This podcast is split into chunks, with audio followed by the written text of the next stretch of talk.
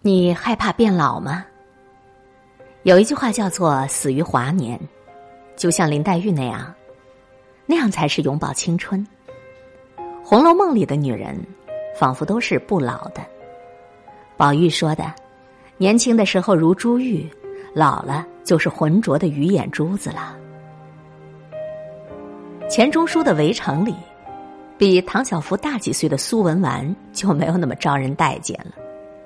似乎一个天真的不经世事的女孩子总是可爱的，就如同新鲜的好水果，年纪大了就有点酸涩了。这不由得让人心慌。年龄的增长，莫非总是预示着你的退步、你的失败呢？永葆青春是不是一件好事儿呢？永远的十五气春风，背面秋千下，是否这样可好？永远的十七岁，永远的二十岁，仿佛就可以被这个世界温柔的相待，就可以娇羞，可以纯真、脆弱、敏感，也可以活泼张扬，可以得到许多许多的宠爱。就像网络上的奶茶妹妹，Angel Baby。这样说来，所以范冰冰式的女人们会随时贴上面膜。想要冻住没有皱纹的面孔，可是一个人要是有一张永远都不变的脸，那是多么可怕的事情啊！而且是多么的容易被厌倦呐！人是不能够习惯静止的，更不可以把注意力长久的集中在一个物品上，不管它有多么美。究竟年龄是多么可怕的事儿呢？人老了。就被时间圈禁住了，他待我还好，这是张爱玲说的话。如果你翻一翻对照记，确实会觉得那最后拍摄于七十多岁的张爱玲的照片实在是太老了。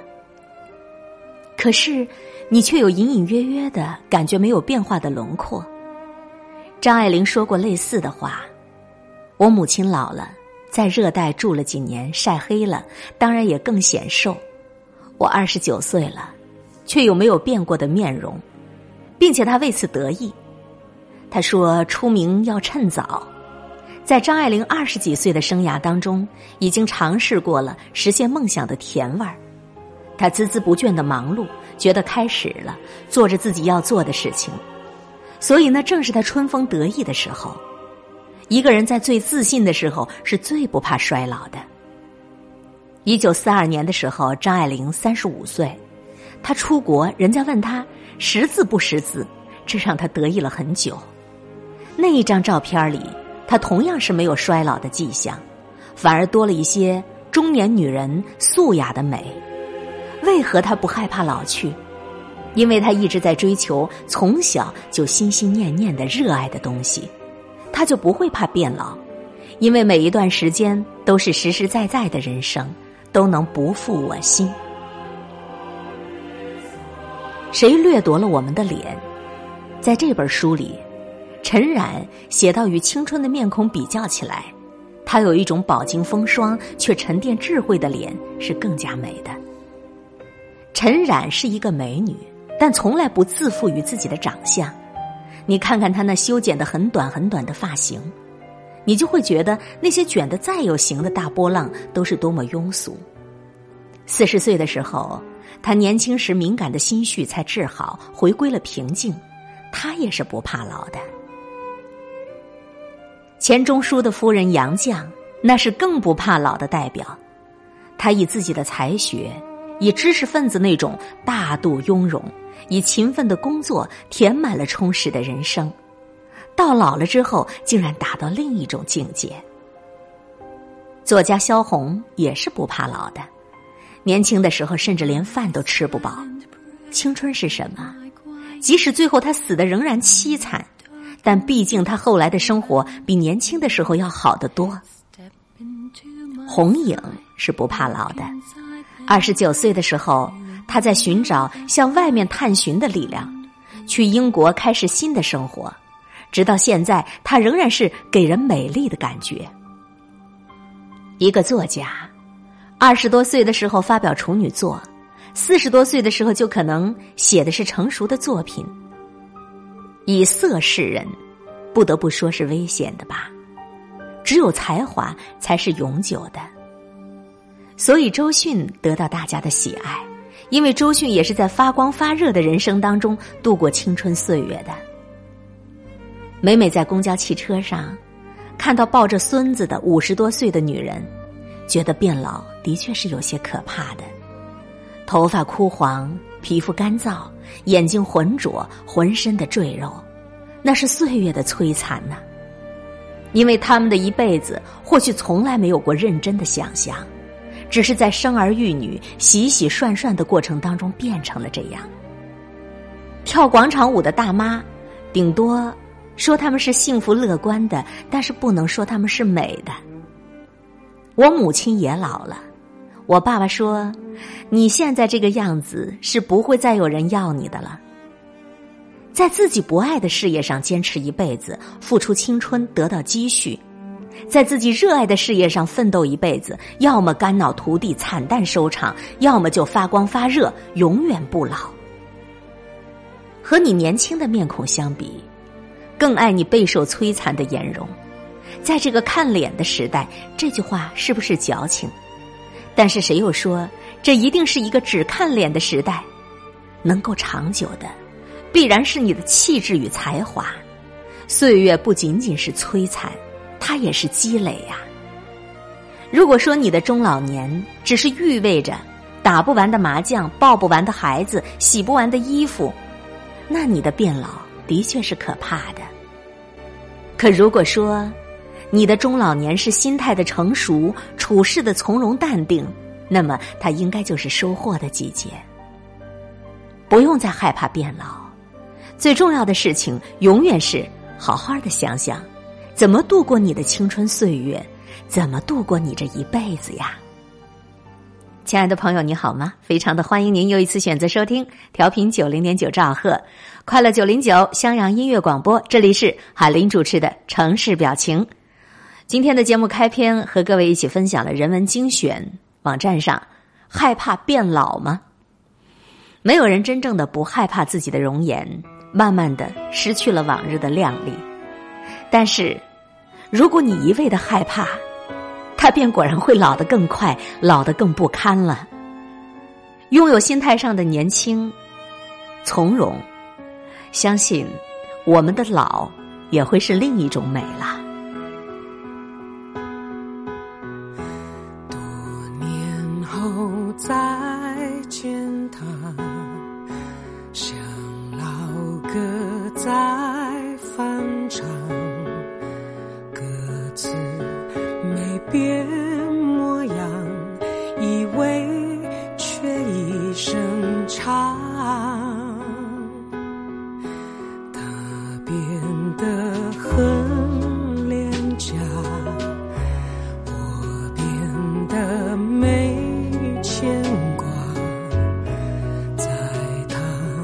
全家福里，幸福已经满发。看着今晚老了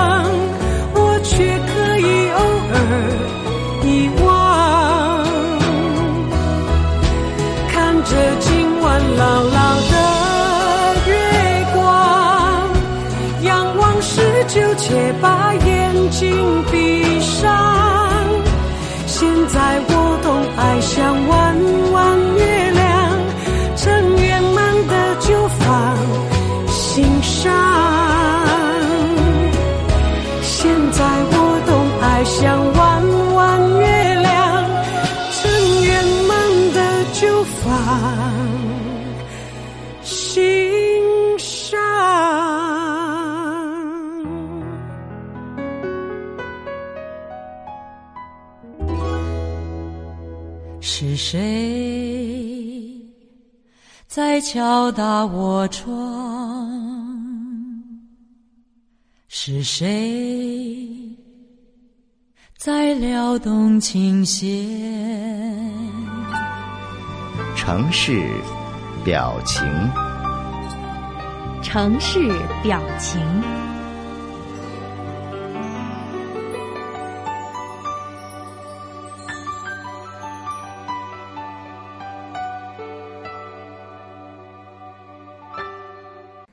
在微博里，在微信里，每天都有很多很多人在抱怨无聊啊，无聊啊。无聊不是一种会让人痛苦万分的感受，但是无聊总是让人无可奈何。无聊本身并不可怕，可怕的是它会让你突然觉得人生很苍白。为了应付无聊，人们常常会做出一些傻事儿。在我看来，无聊是年轻人的绝症。如果你顺从它，生活终将无所事事，人生终将是乏善可陈。所以你一定要改变，你不能够被无聊控制，你要去分析自己，挑战自己，做一些事情来改变。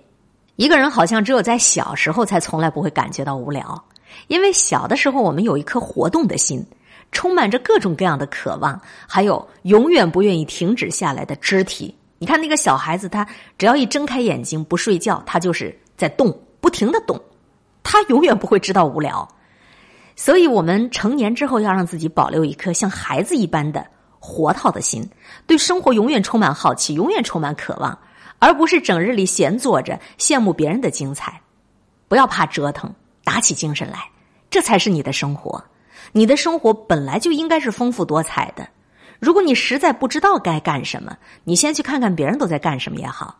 总而言之，不要在原地里坐着，不要在那儿躺着埋怨着。你越是安静一个人待着，你越是无聊。也许有一天，你在看过了很多很多人的精彩的活法之后，你也能够找到自己的真实渴望，你也想试一试，然后你开始去做，最终你会被你做的这件事情吸引，并且有了收获。好多人做十字绣，可不就这样做出来的吗？有一些事情你没有去做，是因为你有些害怕。你害怕自己不行，害怕自己做不了，所以你就不敢尝试。但是尝试着去冒险，它其实是一段奇妙的旅程。一个人过于否定自己，他一定会很无聊，因为这个人不敢开始啊，他一直心生倦怠啊。在你去做之前，你总是先想到失败，还有先想到失败带来的痛苦，那就不行。你想想，就算是痛苦又怎么样呢？经历过的人都知道，比起什么都不敢做、什么都害怕的那种感觉，失败也没有那么严重了。我觉得世界上最痛苦的感觉莫过于：哎呀，如果我当初怎么样怎么样了，我就不会怎么怎么样。后悔，后悔才是最痛苦的感觉。莫问前程是吉是凶，但求此生无悔呀。所以做什么事你不要暗示自己不行。每一件你想要做的事情都值得你去做，因为你只有这一次的人生。不要再为你的各种不满意、各种不快乐去找借口了，其实就是因为你懒惰而已。很多的事情本来只管去做就好的，但那个时候你宁愿赖在沙发上。如果你从沙发上突然起身，你就出去做了，那么挤压在你心里的无聊的阴影也就瞬间烟消云散了。很多人更愿意躺在原地，看一下韩剧呀，幻想人生有一段奇遇呀。很多人也曾行动，但遇到一些困难就退缩了，给自己辩解，总是有很多的理由。但是很少有人承认，归根结底的原因就是自己太懒了而已。懒惰有时候就像心里的荆棘，根深蒂固，阻碍着你前进的方向。你需要拿出勇气去铲除它们。这篇文章是韩笑梅的作品，题名叫做《无聊》。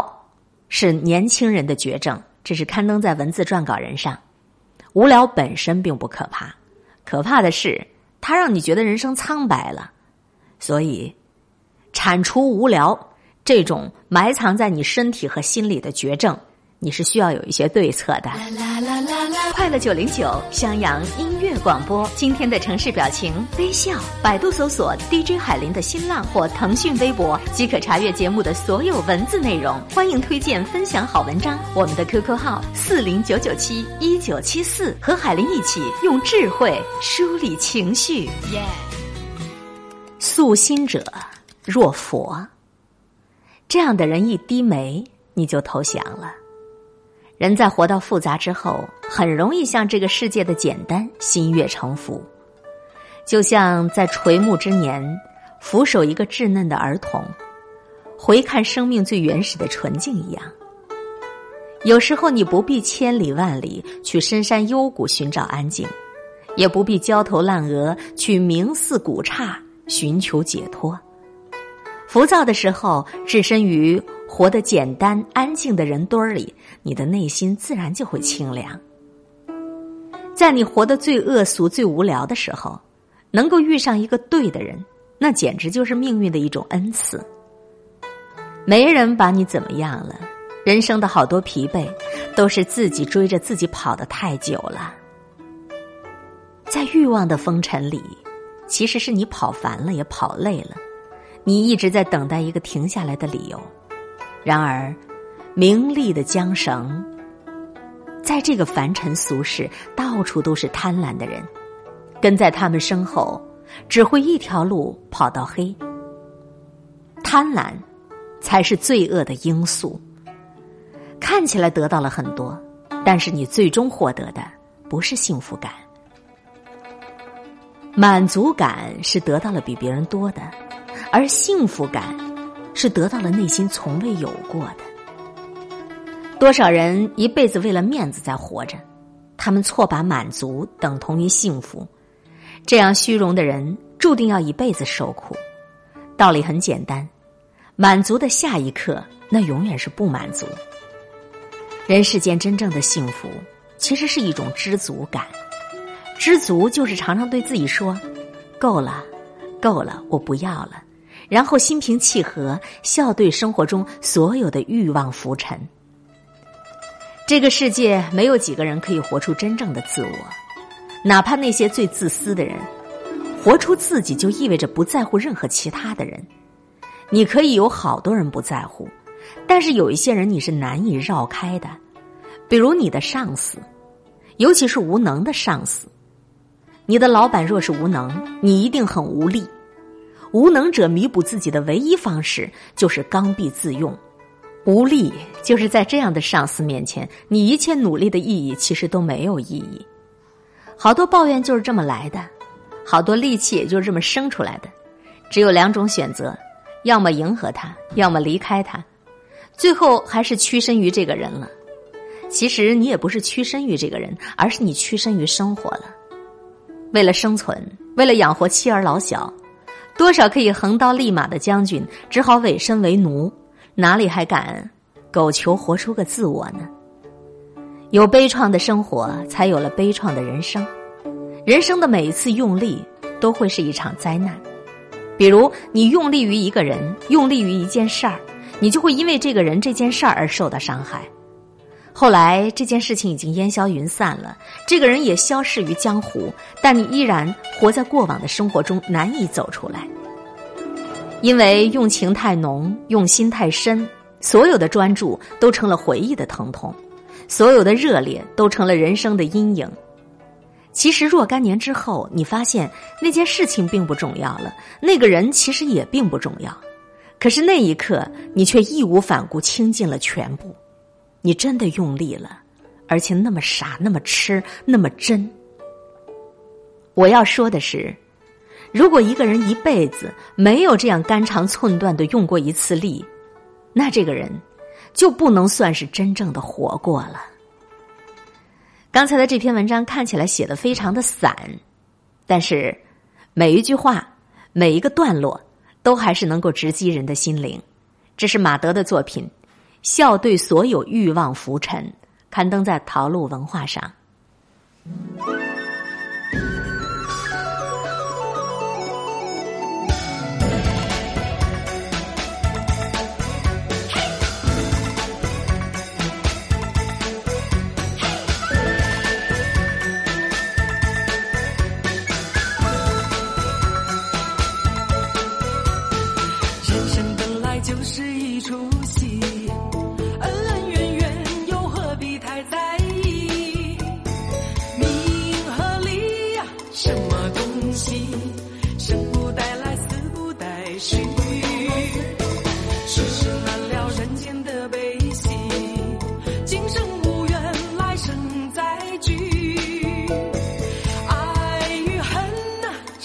万一。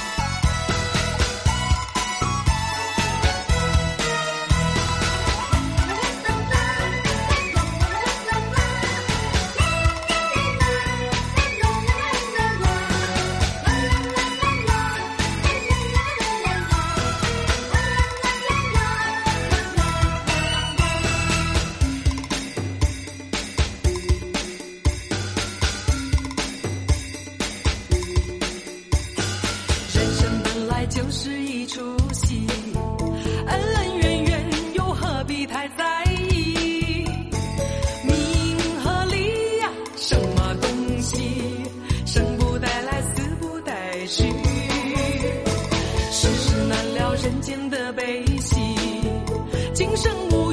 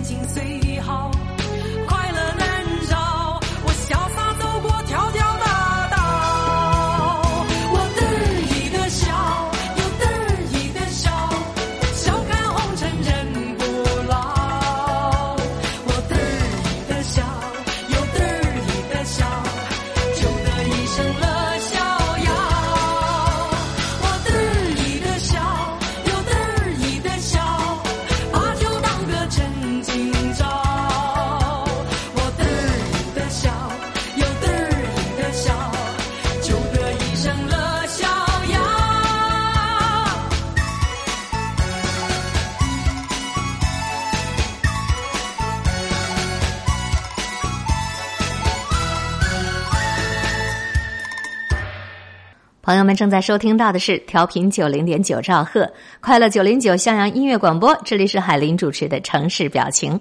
继续来说一个微信和 QQ 签名的话题。千万不要大意啊！你的这个微信和 QQ 签名是有禁忌的。以前见过一个师兄，他的 QQ 签名呢就是“称心不如意”。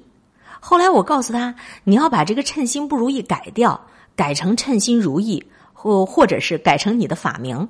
因为如果你一直都这样，所以呢，你遇到的事情都会觉得称心不如意，这样不好的。后来他就改掉了。为什么要改掉呢？很关键的，因为你的 QQ 的名字和微信的名字可以显示你一个人的一种心念，而你的这种心念可以改掉一个人。不要忽略心念的力量，这个力量是无穷无尽的，它胜过所有世间万物的力量。现在大家普遍都用微信、用 QQ，有的人喜欢在个性签名上写下一些抱怨的话，写一些伤感、无聊的话、骂人的话，其实这样都特别不好。因为我们每个人的语言也是一种磁场，也是一种加持力。如果你一直都这么写，心里面一直都闪这样的念，就让别人觉得你就是这样的一个人。而且你的这些签名、这些话，也是自己给自己的一种暗示。比如，有的人喜欢怨天尤人，把这种情绪表示一表达，表达之后，他慢慢的就变得很怨天尤人了。这就是自己给自己下的一种暗示，很可怕的。大家都用 QQ 聊天。QQ 已经成了一种代号，是个人的表法，所以呢，在微信、在 QQ 签名就是你个人的一种特征。这个特征很关键，你不要忽视了它的作用。很多女人喜欢抱怨，抱怨似乎跟女人牵扯的特别紧。好多女人觉得自己不幸福啊，然后就在空间上进行抱怨，这样慢慢的，这个女人就越来越不幸福了。幸福是什么？它其实就是一种感觉。我们都没有这种感觉的时候，你说你还怎么幸福呢？所以，这种感觉也是一种暗示。你要告诉自己：“哎，我很幸福呢，我很幸福呢。”你老这样念叨着，你的幸福可能慢慢慢慢的就会显现出来了。不要对比，每个人都是唯一的，都是一个独立的小宇宙，都有自己运行的美丽的轨道。所以说，你不要跟人对比。有的人喜欢从对比当中得到幸福，可是你在对比当中，你永远没有幸福可言的。比上不足，比下有余。你要怎么对比？能比得过多少人呢？所以，你从对比当中得到幸福的人，往往是最不幸福的。我们要知足，知足我们就幸福了。人外有人，天外有天。你是谁，你都可能会有比你更漂亮、比你更优秀、比你更有钱、比你更幸福的人。这个世界总是有缺憾的，圆满它都是相对的。一旦圆了，它就结束了。圆满结束，对不对？你要结束吗？你要 game over 吗？所以不要刻意的去追求圆满，带着一种缺憾过日子，这样就不会结束。不要太圆满了。所以聪明的人都不会去追求圆满。阴阳是一体的，有阴必有阳，有阳必有阴。有的人的福报差那么一点点，智慧就会多一点；有的人智慧差一点，他的福报就多一点。要怎么圆满呢？这本身就是世间的规律。有的人的事业好一些，他的婚姻就差一点，或者他的孩子就笨一点。反正上天总会给你一个缺憾，不相信的话，你就到身边去找一找。谁都有自己的烦恼，可见上天是公平的。咱们唯一能做的，就是知足，就是去感恩，这才是最大的。人是一个巨大的磁场发生体，如果你经常抱怨、怨天、恨人，那么慢慢的，你身上的怨气就会折损你的福报。这一切的一切，其实都是你自己感召过来的，谁也怪不了谁。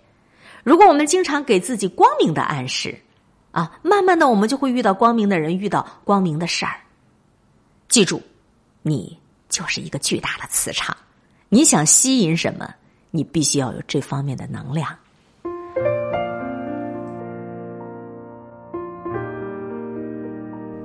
我和谁都不争，和谁争？我都不屑。我爱大自然，其次就是艺术。我双手烤着生命之火取暖，火萎了，我也准备走了。